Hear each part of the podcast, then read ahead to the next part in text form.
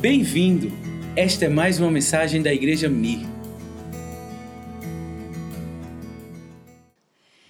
Muita bondade, muita gentileza do pastor Ricardo, mais do que nós merecemos mesmo. E conforme nós falamos lá, muitas das coisas que nós repartimos sobre família nessa conferência são coisas que nós erramos. E quando você erra, você pode falar para alguém: olha, não vá por esse caminho. Eu já fui por aqui, já dei uma topada, já quebrei a cara, por favor, não vá por esse lugar. Então, quando você ouve alguém falando assim, é muito mais simples, muito mais fácil do que quando você ouve falando, ah, tudo bem, eu sou o máximo, eu sou aquela pessoa tremenda, maravilhosa. E aí o pessoal olha assim e fala, cara, eu nunca vou ser desse jeito, eu não vou, eu não vou conseguir chegar nesse nível. Então, eu quero dizer para vocês assim que a graça que Deus tem nos dado, tanto na nossa igreja, nos trabalhos que a gente tem supervisionado lá em Belém, como assim no crescimento da nossa família, tem sido a graça e a bondade de Deus. E, e só assim para uma coisa que eu sempre falo no EDD, que que assim, eu, quando eu, eu, tinha meus filhos pequenos, eu estava envolvido tanto no crescimento da igreja e queria trabalhar muito com células, com discipulado. E foi um tempo assim que eu queria muito, muito estar crescendo na igreja e trabalhando muito para a igreja. Só que a minha discipuladora falou para mim dar um tempo, que eu tinha filhos pequenos e que eu precisava cuidar dos meus filhos. E para mim aquilo ali foi o fim do mundo. Ela ter ter assim, sabe, detido o meu ministério, ter feito eu parar o que eu estava fazendo. Ela não entende da obra de Deus, né? Eu fui chamada para uma grande obra e agora ela manda eu ficar em casa cuidando de filho, igual uma empregada doméstica, igual uma babá. E aquilo foi terrível para mim aquilo. E aí eu fiquei amargurada com ela muito tempo, mas depois eu entendi que aquele tempo, o meu maior ministério era cuidar dos meus filhos. Que enquanto eu estivesse cuidando deles, eu estava fazendo neles grandes homens e mulheres, grandes homens de Deus. E agora, quando está no seminário, foi o primeiro seminário que o Felipe saiu com a gente pregando, e o Felipe lá pregando, eu chorando, e eu lembrando disso, valeu a pena aqueles anos que eu fiquei lá, que eu não era mais pastora, que eu não era preletora, que eu não era pregadora, eu era só a professora mamãe lá atrás. Ninguém nem sabia quem eu era. Né? Eu não subia no púlpito, né? eu não tinha ministério nenhum aparentemente, mas era o maior ministério de todos, porque aqueles anos deram uma base para os meus filhos serem o que eles são hoje. Se eu não tivesse dedicado aqueles anos né, com os meus filhos, eu não teria ministério nenhum hoje. Eu não teria nada para falar. Eu não teria uma família né, estruturada em Deus para falar, olha, vale a pena. Né, olha assim o que Deus faz pela gente. Então foram anos assim, sabe, eu vejo os melhores anos da minha vida. Quando eu não era na preletora, eu era só a professora mamãe, lá na escola dominical, lá, lá atrás, cuidando. E o negócio ficou tão sério, só com os meninos. Eu lembro uma vez, eu estava assim, ajudando as crianças a entrar na, nas salas de aula e, e, ajudando também o pessoal novo convertido a entrar né, nas, nas salas de, de aula para os novos convertidos. E aí uma senhora né, ia entrando, e aí alguém falou: Olha, lá estão os seus filhos, aquele lá que são os filhos do pastor. Era tudo pequenininho, correndo lá assim. Ela olhou lá de cima e eu do lado dela, né? Engraçado, são branquinho, né? O, o pastor é moreno, a, a, esposa dele é morena também, tudo branquinho, os filhos dele, né? Aí eu olhei para ela, mas quem você diz que é a esposa do pastor? Não é a irmã, pastora fulana de tal? Não, sou eu. oh, perdão. a gente achou que era a, a, a pastora fulana, né?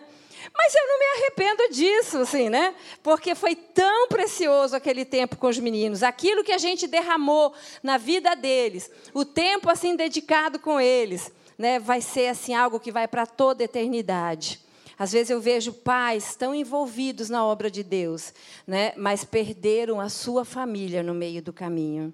E eu vou dizer uma coisa para vocês, mesmo que a gente não tivesse ministério nenhum, teria valido a pena ter levado os meninos aonde eles estão. E eles estão caminhando conosco, junto da gente, ajudando a carregar o fardo. E isso não tem preço. E aos pais que estão aqui, deixa eu falar uma coisa para vocês: o tempo corre muito rápido. Quando você vê seu bebezinho já está se vestindo de branco, se casando, indo embora, dando tchau. E ele já foi. E aí você pensa: meu Deus, o que eu fiz com ele? Será que eu ensinei tudo que eu tinha que ensinar? Será que eu fiz tudo que eu tinha que fazer? Então, corra, gaste todo o seu tempo. Esse tempo não volta mais. Né? Aí são outras coisas para fazer. Né? Mas a minha palavra hoje não é sobre isso, é só para dar uma deixa para quem não foi, falar, ó, oh, porque eu não fui. né? A minha palavra hoje tem a ver com um pouco assim, quando o pastor falou que vocês estavam comemorando né, aniversário da igreja, e aí eu lembrei dessa palavra que foi tão preciosa para nós lá em Belém, e eu estava fazendo o meu devocional, eu gosto de fazer o devocional junto com Josué, meu filho caçula, e nós estamos lendo um livro juntos. Então, começo do ano, a gente cada dia tem uma meditação e, em especial, esse dia Deus falou muito conosco, né? E, e eu falei assim, cara, um dia eu vou pregar isso aqui na igreja porque isso aqui é muito especial. E eu vou falar para vocês que eu sinto que é uma palavra para nossa igreja, ainda mais a igreja aqui que tem feito aniversário. Falei, puxa, quantos anos que Deus já tem nos abençoado. Né? E o que eu posso fazer ainda por essa igreja? Eu amo a minha igreja, o que eu posso fazer para ajudar ela a crescer mais? E essa palavra está aqui no, nesse livro, Uma Vida com Propósito, do Rick Warren. E ele fala assim: protegendo a sua igreja. Né? Então, é protegendo a sua igreja. Alguém já leu esse livro aqui alguma vez? Uma vida com propósito. Então, você deve ter visto essa palavra lá. Né? Não é nada novidade para você, mas é tão gostosa. Tem cada palavra, né? Tão preciosa nesse livro. E Deus falou muito conosco assim através disso. E para o pessoal que não viu lá, eu uso óculos, infelizmente aqui eu vou ter que vou ter que usar, senão não vou ler nada. Muito bem. Então, em Efésios 4, versículo 3, Efésios 4, versículo 3 fala assim: Vocês estão unidos na paz por meio do Espírito Santo. Portanto, esforcem-se para continuarem unidos desse modo. Queridos, para Jesus, a unidade da igreja é a coisa mais importante que tem preservar a unidade. Ele, ele amou tanto essa igreja dele, ele quis tanto que ela fosse preservada, que antes de morrer ele ainda estava dando instruções de como cuidar da igreja dele. Depois de ressuscitado, quando Pedro estava numa crise ministerial, o que, que ele ia fazer da vida dele? Deus, Jesus ainda voltou com ele lá no, na, naquela pescaria maravilhosa e falou para ele: Pedro, você me ama? Né? Aí Pedro, sim, Senhor. E muitas pessoas usam esse texto para falar que Jesus queria naquela hora curar Pedro. Mas ele não queria curar só para que ele ficasse bonitinho. Não só para que ele ficasse assim, remendadinho. Ele queria curar porque ele tinha um propósito nisso. E o propósito que Jesus tinha na vida de Pedro é que ele fala assim, quando Pedro falava, eu te amo, Jesus, então se você me ama, então, se você me ama, guarde as minhas ovelhas, cuide das minhas ovelhas, apacente as minhas ovelhas. Então, querido, se você gostaria de fazer alguma coisa para Jesus, para demonstrar o tanto que você ama Ele, ah, Jesus, eu queria te dar alguma coisa tão especial para que você entendesse o tanto que eu te amo. E se eu pudesse fazer alguma coisa que Jesus fala, ah, esse meu filho me ama de verdade, sabe o que você poderia fazer? Cuidar do corpo e da igreja dele cuidar das ovelhinhas pelas quais ele pagou um alto preço por essa igreja. Sabe? Então é nossa responsabilidade, conforme fala aqui em, Efésios assim, sabe, com a ajuda do Espírito Santo, preservar a unidade, proteger a unidade, proteger a nossa igreja. Uma vez chegou na minha mão um papel, eu, eu já tentei achar de novo aquele texto, eu não achei mais, eu falei assim, como destruir a sua igreja? E, e era muito interessante, porque são coisas que a gente acaba fazendo no dia a dia. Não é tipo assim, se alguém pedir ajuda na igreja, fala que você não pode ajudar, que você está muito ocupado. Mas quando você vê que as coisas não estão acontecendo, critique, ninguém ajuda nessa igreja. E eram coisas assim, que no final das contas a gente vê que a gente acaba fazendo no dia a dia, que acabam destruindo a nossa igreja. É muito mais fácil eu sentar no banco e ver as coisas acontecendo. Ah, isso aqui não está muito bom, aquilo ali podia melhorar, olha aquele negócio que não fizeram. É muito mais fácil sentar na arquibancada e ficar criticando se o jogo está bom ou não. Eu quero ver você entrar em campo e tentar fazer algum gol. Amém? E é isso que Deus espera da gente. É para isso que Jesus pagou um alto preço para que a gente entre no campo e faça um gol, para que a gente jogue a partida junto com Ele. Amém? E proteja o seu time. Então, agora o que fazer para ajudar? Né? O que fazer para preservar essa unidade na igreja? E eu vou falar alguns pontos hoje aqui. O que nós podemos fazer para preservar essa unidade? Primeira coisa, concentre-se no que nós temos em comum e não nas nossas diferenças. Concentre-se no que nós temos em comum e não nas nossas diferenças. Querido, é impressionante assim, né? Como assim, nós temos o mesmo Deus, o mesmo Espírito, o mesmo Pai, a mesma salvação, a mesma esperança, o mesmo futuro. Vamos morar no mesmo céu. São mais as coisas que nos unem do que as coisas que nos separam. Mas você sabia que quem nos fez tão diferentes assim foi o nosso Deus? Ele é tão criativo, ele é tão assim maravilhoso na, na sabedoria dele, que ele fez cada pessoa totalmente diferente. Tem até uma frase que a gente fala assim, né? Ah, Deus fez você e a forma que ele te fez, ele jogou fora. Né? Porque você é único. E tem gente que fala assim, é, ele jogou fora porque não prestou. Mas é, isso aí já é intriga do pessoal. tem outra coisa que fala assim, que Deus fez todas as pessoas no mundo diferentes. Mas quando ele chegou assim lá pelo Japão, pela China, ele já estava cansado assim de tanto pensar em gente diferente, foi fazendo todo mundo meio igual.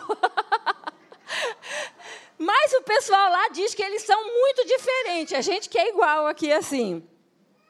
Mas você sabe que personalidades diferentes, pessoas diferentes, sabe quem fez isso? Foi Deus. Foi Deus na infinita criatividade dele que nos fez tão diferentes um dos outros. Mas você sabe que essas diferenças não são para nos chocarmos, para nos batermos, para nos debatermos, para rejeitarmos uns aos outros, mas foi feita justamente para nos completarmos uns aos outros. Aquilo que eu não sou tão bom, o outro irmão ali é muito legal para fazer. Aquilo que ele não sabe fazer, a irmã aqui sabe fazer muito bem. O que ela não sabe, talvez a outra ali saiba. Então Deus fez essa diferença em todos nós, né? E Ele nos fez. Agora vocês vão tentar ficar juntos. E esse é o grande desafio.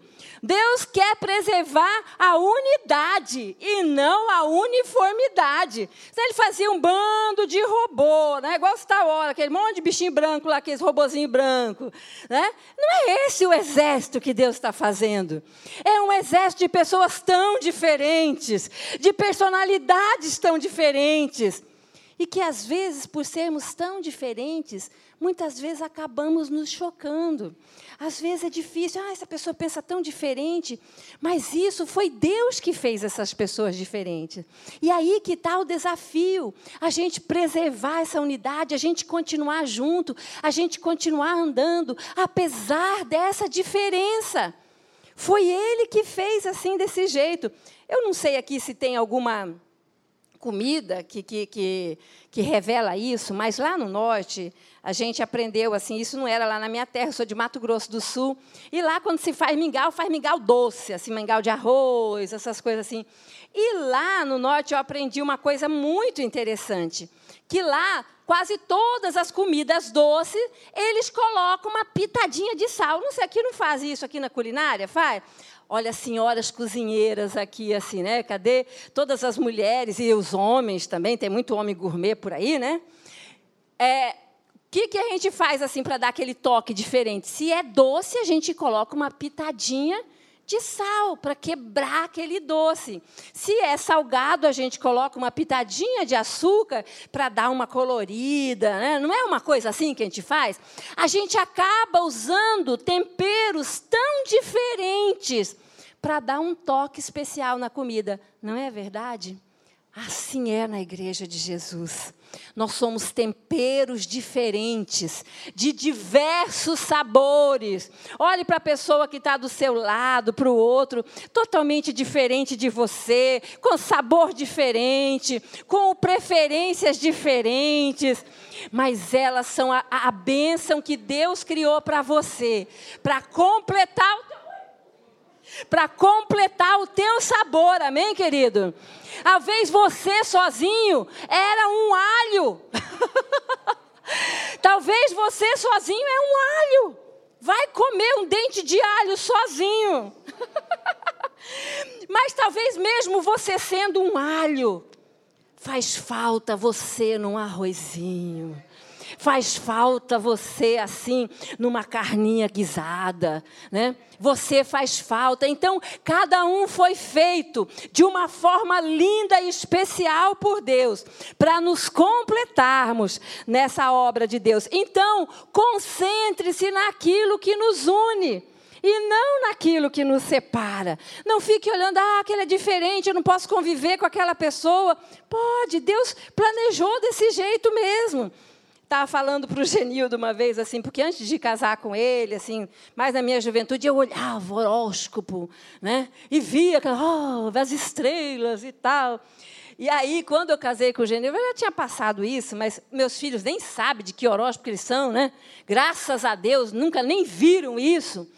Mas eu falei, amor, eu vou te falar uma coisa, nem nas estrelas o nosso amor está escrito. Porque você é de gêmeos, eu sou de Ares, não combina, amor. Mas em Jesus Cristo a gente dá muito certo, né? Então, combina, mais são as coisas que nos unem do que as coisas que nos separam. Né? Isso nos ajuda, quando tem uma pessoa tão diferente da gente, nos ajuda a, a, nós, assim, sabe, é, é, é é como que chama? exercitarmos a nossa paciência, a nossa humildade, né? E, e também assim o domínio próprio, às vezes assim, para poder conviver com aquela pessoa assim. Então foi Deus que fez isso. Quando você tiver aquele irmão que te irrita, aquele irmão assim que você não se bica com ele, fala: Meu Deus, por que tu fizeste isso? Mas esse foi o desafio do Senhor para a minha vida. Então concentre-se naquilo que une vocês. A outra coisa, seja realista com suas expectativas. Não pense que você veio para a igreja, aqui é um lugar de pessoas totalmente perfeitas. Se fosse uma igreja perfeita essa aqui, o dia que você chegou, você estragou ela. Porque você é imperfeito. né? Não é verdade? Né? Conta uma historinha que quando começou né, a, a, povoação americana lá, e, e eles foram para o oeste, pra, sabe aquela coisa que fala, aquelas, aquelas carruagens que iam, né, e conquistando o Velho Oeste. Então, tinha aquelas cidades novas que estavam surgindo, e eles incentivavam as pessoas a saírem das grandes cidades e irem conquistar essas outras cidades. E tem uma lendazinha que conta que tinha um velhinho numa dessas cidades. E ele ficava lá na porta e ele regulava quem entrava, distribuía as terras, né, ajudava nessa coisa da cidade, como se fosse um prefeito. E aí essa família, quando chegava lá, teve uma família que chegou e falou assim, e ele perguntou: "E aí, como que era? De onde vocês vinham?" Aí aquele velhinho falou, perguntando para a pessoa, né? Aí o pai da, da, da, família falou assim: Olha, da onde a gente vinha, era uma vizinhança muito ruim, era uma intriga entre as pessoas, sabe? É, é, era um problema entre os vizinhos, por isso que eu quis sair de lá, vim para uma nova terra, começar uma vida nova, porque lá onde eu morava era muita intriga, era uma vizinhança ruim, um, um cuidava da vida do outro, sabe? Então eu resolvi mudar a minha vida, eu quero uma vida melhor e eu estou procurando um, um novo lugar para me viver. Aí o velhinho falava assim: Ó, oh, meu querido, aqui é desse jeitinho. Se eu fosse, você procurava outro lugar, porque é desse jeito aqui mesmo nessa cidade. Aí a pessoa falou: vou embora procurar outro lugar. Aí vinha outra família, o mesmo velhinho, a mesma cidade. E ele fazia a mesma pergunta: Como era o lugar onde você morava? E aí a pessoa falava assim: ah, era um lugar muito bom, os vizinhos eram muito amigos, a gente sempre estava indo um na casa do outro, né? um estava ajudando o outro, e às vezes, quando a casa de, de, algum tinha algum problema, eles iam lá ajudar. Né? A gente era muito família, nós com a vizinhança. Mas aí, quando fizeram esse desafio, eu vim para cá, para povoar essas terras, e foi com muita dor que eu deixei a minha vizinhança lá, porque era uma turma muito bacana. Sabe o que o velhinho dizia? Essa cidade é desse jeito. Pode ficar aqui, você vai encontrar aquela mesma vizinhança que você tinha lá. Porque sabe o que, que é? Quem faz a sua vizinhança é você. Né? Às vezes não é que a sua vizinha é invocada, não é que o irmão da igreja é invocado, é eu é que sou. eu é que muitas vezes sou complicado na minha convivência. Sou eu que, que teço altas expectativas que aquela pessoa talvez nunca vai poder fazer para mim. Querido, pessoas falham. Né? São pessoas humanas, elas vão falhar com você o seu melhor irmão, mais querido, a sua irmãzinha mais querida, vai falhar uma hora com você. O seu discipulador querido, a sua discipuladora amada, uma hora vai falhar com você. Agora não fique esperando, né, que tem pessoas assim infalíveis. Você quer ver que eu vou mostrar para vocês? Eu vou tirar a máscara de, de, dessa coisa hoje aqui e vou, assim, é, estourar a bolinha de sabão de mentira e de ilusão que alguns têm. Eu quero fazer, pedir um favor para você. Fique em pé agora, por favor. Né? Hoje eu vou estourar, estourar a bolinha de sabão de vocês. Ai, puxa, eu pensava que aquele irmão fosse. Muito bem, deixa as coisas assim. Olha, se você está perto de, de, de, uma moça, de um rapaz, de uma senhora, com todo respeito você faça isso, tá? Mas vem aqui, Genildo, por favor, assim. Eu queria que a gente fizesse uma verificação aqui na igreja do pastor Ricardo. Então, que você é, é, observasse, me ajudasse as duas pessoas que estão do seu lado. Então você pega, eu queria que você fizesse uma verificação, vira ela de costas e dá uma olhada bem aqui assim, ó, passa a mão aqui assim. Passou? Alguém achou um caroço bem grandão assim? Teve alguém que achou? É assim, né? Parece que meio que umas penas assim. Você, você achou? Alguém achou? Achou assim? A hora do outro, pode ser que tenha no outro, assim, do outro lado. Dá uma olhada se você achou, assim, bem por aqui. Não acharam? Ninguém achou? É porque não tem anjo aqui nessa igreja. Todo mundo, assim, é um ser humano. Amém? Você querer, né, um ideal de relacionamento, um ideal de pessoas maravilhosas, mas ficar criticando o que é real. Sabe o que é isso? É imaturidade. Você fala assim, ah, eu, eu não consigo conviver com essa pessoa e sair, sabe o que, que é? É, é, é, é imaturidade isso. É imaturidade você falar, ah, eu não consigo conviver com essa pessoa, quero ir embora. Eu vou me embora daqui, eu vou deixar esse lugar. E eu vou te contar um segredo, meu amado. Quando você chegar lá na porta da outra igreja, o Espírito Santo está lá. Oh, que bom que você voltou. Tem mais uma meia dúzia daqueles tipo de pessoa te esperando aqui. Porque o tratamento é contigo. É, é em você que eu estou tratando. Então nós não podemos fugir disso. Então vamos tratar de começar a, a conviver bacana com aquela pessoa. Eu vou passar a eternidade com ela né? Eu vou passar. E já pensou se tu for vizinho dela lá no céu? Por séculos, milênios e milênios, você vai ficar olhando a cara dela lá, né? Então, não fique esperando que você vai encontrar pessoas né, que, que não vão falhar nunca com você, que nunca vão te magoar. Né? Pessoas são assim. Mas Jesus está aqui com o bálsamo dele para nos curar, para curar relacionamentos. E o lindo, sabe o que, que é? Não é uma coisa que um relacionamento que nunca falhou. O lindo é que relacionamentos assim passam por momentos de crise, mas eles se curam, eles se amam e eles continuam andando junto.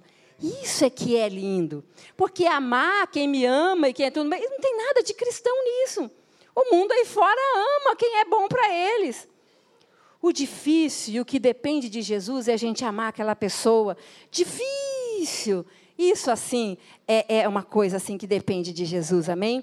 Então não tenha altas expectativas na perfeição das pessoas. Outra coisa, é, procure incentivar ao invés de criticar. Procure incentivar ao invés de criticar. E eu quero dizer uma coisa para você. Sabe quem é você para ficar criticando esse filho, essa filha de Deus? Já existe uma pessoa nesse trabalho. Né? Ela já foi específica né, para essa função e ela trabalha dia e noite para derrubar essa pessoa. Né?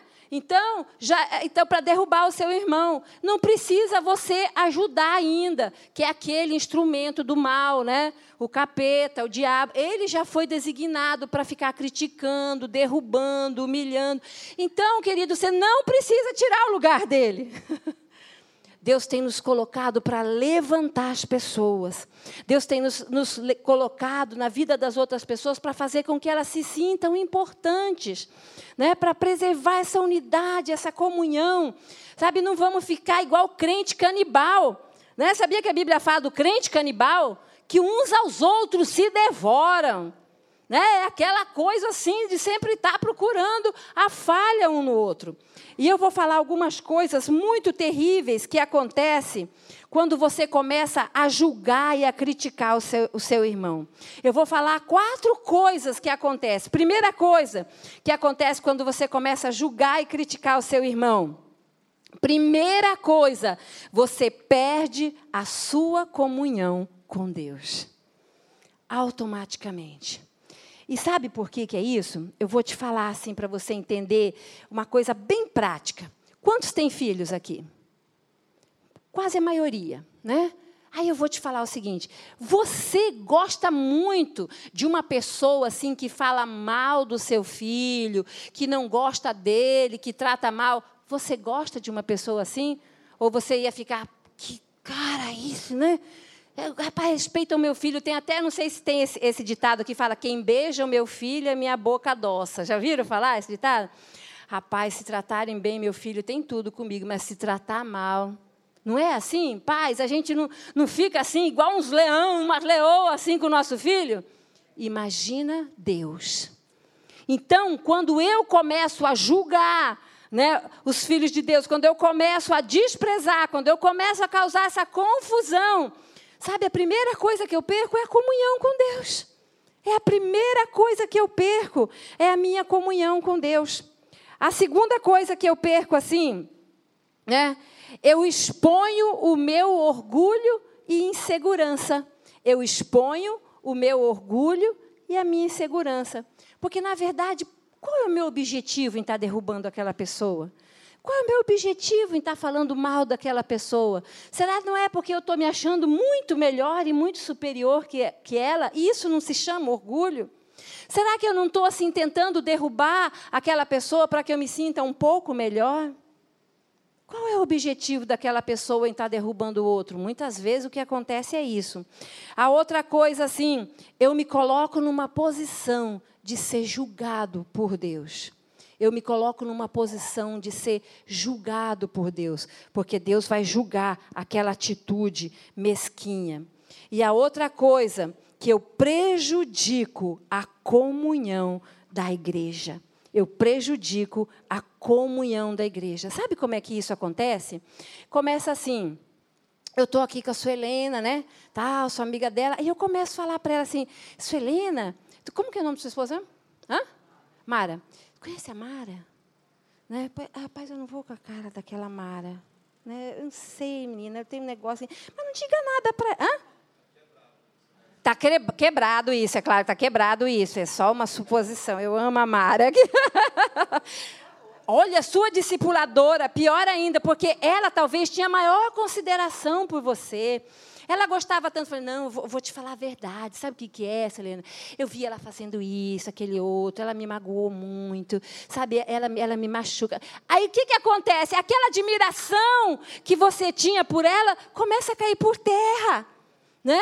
Eu falo assim, não, mas é coisa minha, entendeu? Coisa minha. Mas ela já olha para aquela pessoa com um olhar diferente ela começa a quebrar relacionamentos. Eu já vi pessoas que admiravam tanto alguém, e veio uma terceira pessoa e começou a falar: é, mas essa pessoa fez isso, aquele. E aquele relacionamento foi quebrado. Eu já vi amizades lindas serem quebradas, porque alguém fica deteriorando a imagem daquela pessoa. Isso é diabólico. Isso começa a criar uma coisa horrível na igreja. Comunhão é quebrada, pessoas vão embora, relacionamentos são cortados, admirações são estragadas. Às vezes a pessoa admirava tanto, a outra nunca fez nada de mal para aquela, mas ela ouviu alguma coisa. E aí eu vou falar o próximo passo aqui, assim, sabe? Fique longe das fofocas. Aquela pessoa que vem falar mal de alguém para você, amanhã ela vai falar mal de você para alguém. Não se engane achando que aquela pessoa é tua amiga. Olha, quando nessa coisa de discipulado, e eu sei que nós estamos começando muito nessa, nessa linha de discipulado, ah, discipulado, tem uma fofoca, aquilo, não sei o quê, mas a gente tem assim detido muitas coisas nisso. Então, deixa eu dar algumas dicas para você no discipulado, para que o discipulado não vire né, um, um, uma coisa de fofocaiada. Né? Porque a pessoa chega assim lá. Então, a Suelena aqui de novo, né? Outro exemplo aqui é assim. Ela é minha discipuladora. Aí eu estou tendo uns problemas aqui com o Genildo. E aí eu começo a falar assim, Selena, o Genildo isso, o Genildo aquilo, o Genildo aquele outro, porque o Genildo isso. Ela, como boa discipuladora, o que, que ela vai falar? Né? Se ela for uma má discipuladora, ela vai falar, mas esse Genildo, né? Cara, como é que pode, né? Esse pastor fala assim, mas lá no fundo ele é isso, isso, aquilo. Mas se ela for uma boa discipuladora, ela vai perguntar, mas o que você está fazendo? Mas o que, o que você está provocando nisso? Ela vai querer saber, mas eu quero saber de você. Porque às vezes tem discipulado, ele fala assim: ah, querido, eu quero só abrir meu coração com fulana de, com, que eu tenho com fulano de tal, mas eu só estou abrindo para você. Fofoca. Fofoca no discipulado. Né? Quer dizer, eu estou falando mal de outra pessoa, né? mas como é no discipulado, então tem uma, uma cumplicidade. Isso é cumplicidade maligna. Né? Então, mas o bom discipulador, quando alguém começa a falar alguma coisa, vai assim: mas e você nessa situação? Eu não sou discipuladora do, da fulana, eu não sou discipulador do Beltrano, eu sou a sua discipuladora. E você nessa questão? Eu não posso tratar a vida do outro, eu posso tratar a sua. Entendeu? E quantas vezes eu vejo que o discipulado pode começar a, a caminhar um erro. As pessoas estão desacreditadas às vezes, porque, ah, porque falaram mim, discipulado, chegou lá, né, me derrubou. Né? Realmente. Então tenha sabedoria. Não deixe a pessoa ficar, ah, quero só abrir meu coração, aproveitar aqui abrir meu coração, que eu odeio fulano. E fica vomitando. Sabe? Sua cabeça não é uma lixeira para você ficar assim, recebendo esses vômitos, assim, né? Trate aquele teu discípulo, aquela tua discípula. E qual é a maneira de Deus de resolver essa questão? Qual é a maneira de Deus de resolver essa questão? Mateus 18, né, que é o texto clássico disso. Qual, qual é o método de Deus para resolver isso? Mateus 18, capítulo 15 ao 17. Ele fala assim: se um dos que se dizem ser teu irmão na fé prejudicar você, converse com ele. Consertem a situação entre vocês. Se ele ouvir, você fez um amigo. Se não ouvir, tome duas ou três pessoas, para que na presença das testemunhas torne o ato legítimo. E tente de novo. Se ainda assim não te ouvir, leve o caso à igreja. Então, o que, que a gente já, já sai errando? Se eu tenho um problema com a pessoa, eu vou procurar um conselho. Né? E, e, às vezes a pessoa parece tão, tão assim, beata, né? parece tão piedosa. Ah, eu quero, eu quero assim que você me ajude, porque fulano está sendo uma peste na minha vida. E começa lá a falar mal daquela pessoa. Né? Então, quando eu tenho algum problema com alguém, né, que eu vou no discipulado, eu tenho que tratar aquela pessoa. E se eu tenho um problema com alguém, é uma coisa pessoal, aonde que eu vou? Cara, primeiro eu vou abrir com o meu discipulado, depois eu vou abrir assim com o pastor, eu quero abrir também com o meu líder de célula, eu vou aproveitar e abrir com o líder de área, depois que eu estiver bem assim aconselhada, e metade da igreja souber, tratar do meu lado, aí eu vou conversar com aquela pessoa. É assim? Não. Se eu tenho um problema com alguém, eu vou com ela. Se eu resolvi com ela e, e, e aquilo foi resolvido, acabou ali. Aquilo não precisa ferir ninguém, aquilo não precisa, sabe, estar contaminando ninguém. Resolveu ali entre a gente. E aquilo ali acabou. Não deu certo a pessoa não me ouviu, a gente não conseguiu nem entrar num acordo, então eu vou chamar uma ou duas testemunhas. E, gente, isso aqui foi uma sacada demais.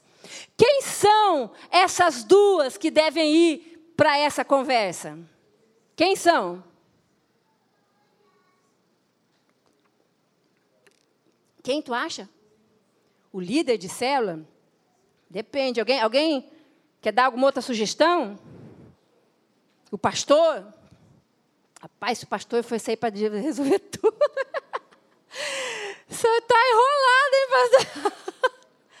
Toda semana tem umas 40 conversas, assim. Quem? Cara, eu tenho uma sugestão para dar para vocês. É uma sugestão minha, né? Se eu tiver alguma coisa assim contra a Mara aqui, eu vou chamar a minha discipuladora e a minha melhor amiga. Porque quando eu chegar lá com ela, ela está ferrada, assim, porque as duas vão estar tá do meu lado. Tem gente que resolve as coisas assim. Eu vou chamar quem vai me ajudar na questão. Então já vi que esse não é um bom conselho. então olha só como que a Bíblia é tremenda. Chame duas pessoas para essa conversa.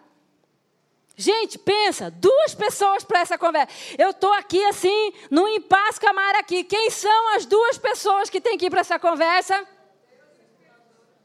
Não é Deus Espírito Santo, não. também, também. Isso mesmo, irmã. A minha discipuladora é a discipuladora dela. Alguém por mim alguém por ela.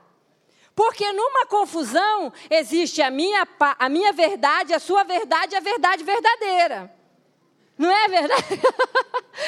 né? Quando tem um impasse entre duas pessoas, tem a minha parte, a dela, mas tem o que é real mesmo. E uma pessoa de fora para ver isso. E quando o Espírito Santo me falou, eu disse, gente, isso é uma revelation, um negócio desse. Né? Quer dizer, alguém por mim e alguém por ela. Alguém vai defender ela e alguém vai me defender. E nós vamos chegar num acordo. Olha como a Bíblia é tremenda, né? Como essa coisa discipulada está desde aqui de Mateus 18, né? Então isso é, é muito, muito, muito tremendo.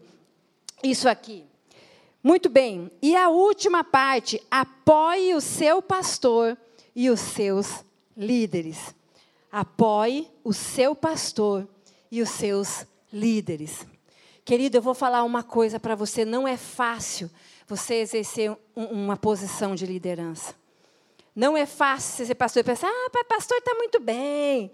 Né? Pastor está por cima da carne seca. Ah, pastor, né? É tudo de bom para ele, não tem nem que trabalhar. É igual o menininho chega assim, fala assim: seu pai trabalha no quê? Meu pai não trabalha, ele é só pastor.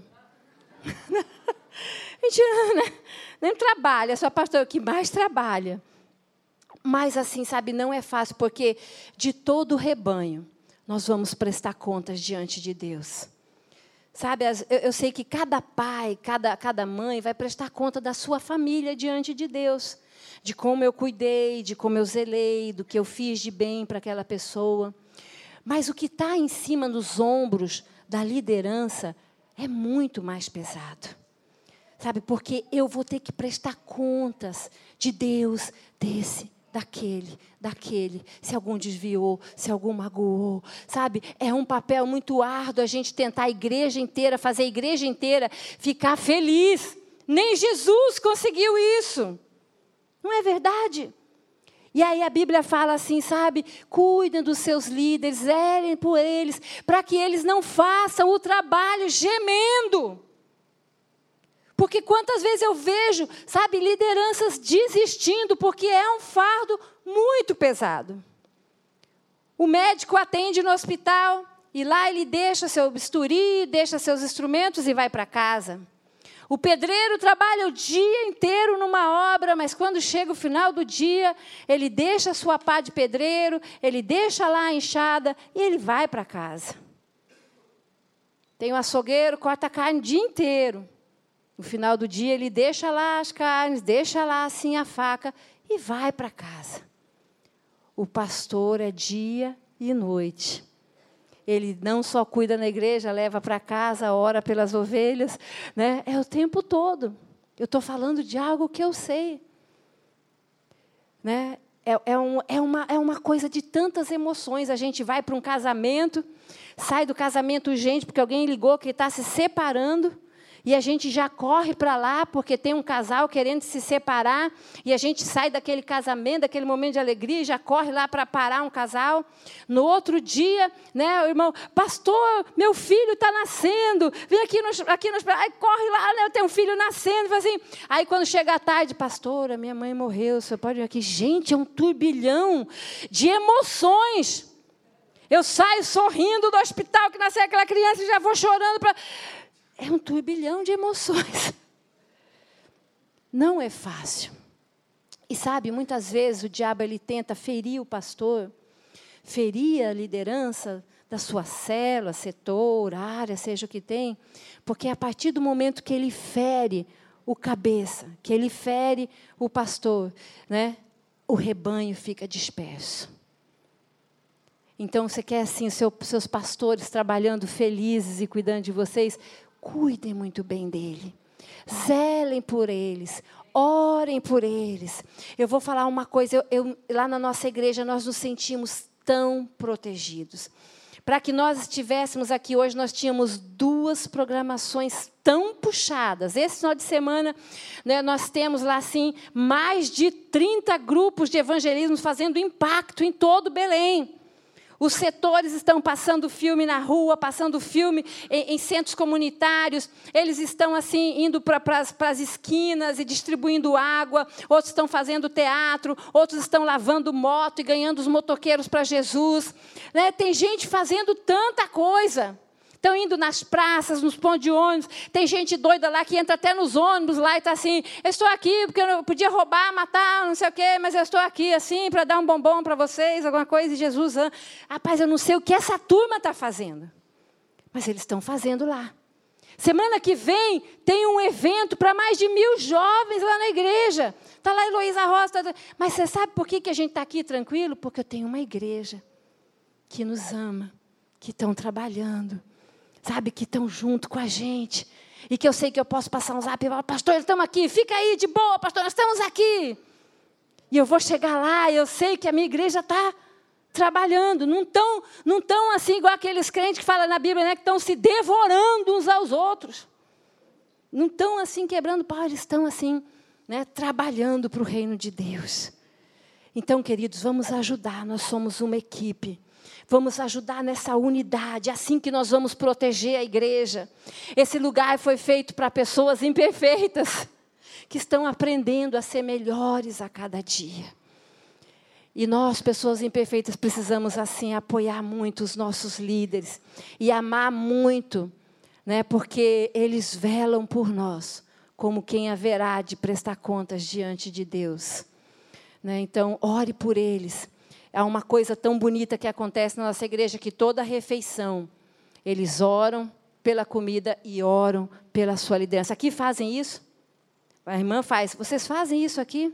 Na hora de dormir, Senhor, obrigado que eu tenho uma cama para dormir. Abençoa os meus pastores também, que eles durmam bem essa noite. né? Que eles também consigam dormir essa noite. Né? Então, faça isso, orem pelos seus pastores.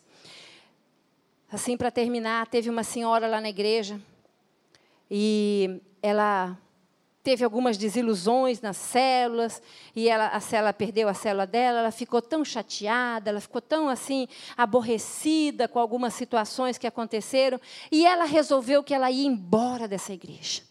E ela chamou o Genildo e ela falou: Olha, pastor, eu estou saindo da igreja, eu, eu não estou sendo mais bênção aqui, eu não estou conseguindo mais me encaixar com as pessoas aqui nesse lugar, eu, eu quero ir para outra igreja. Eu falei, irmã, mas para onde você vai? Pastor, eu não sei ainda onde eu vou, não sei o que vai ser da minha vida, mas eu sei que eu preciso sair daqui. Chorando. Eu falei, mas rapaz, já está falando que não sabe nem para onde vai, né?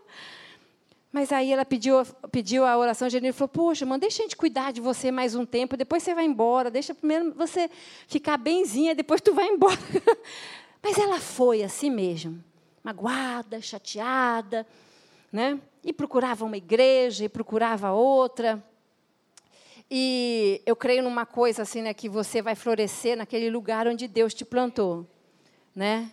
Então, assim, a igreja do fulano é melhor, do ciclano é melhor. Não, é aquele lugar onde Deus te plantou, onde você é família ali naquele lugar.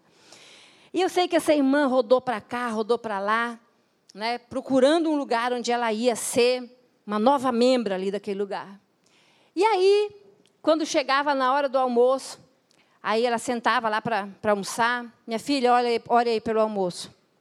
Aí a filha falava assim, adolescente, mãe, quem é o nosso pastor para a gente poder orar?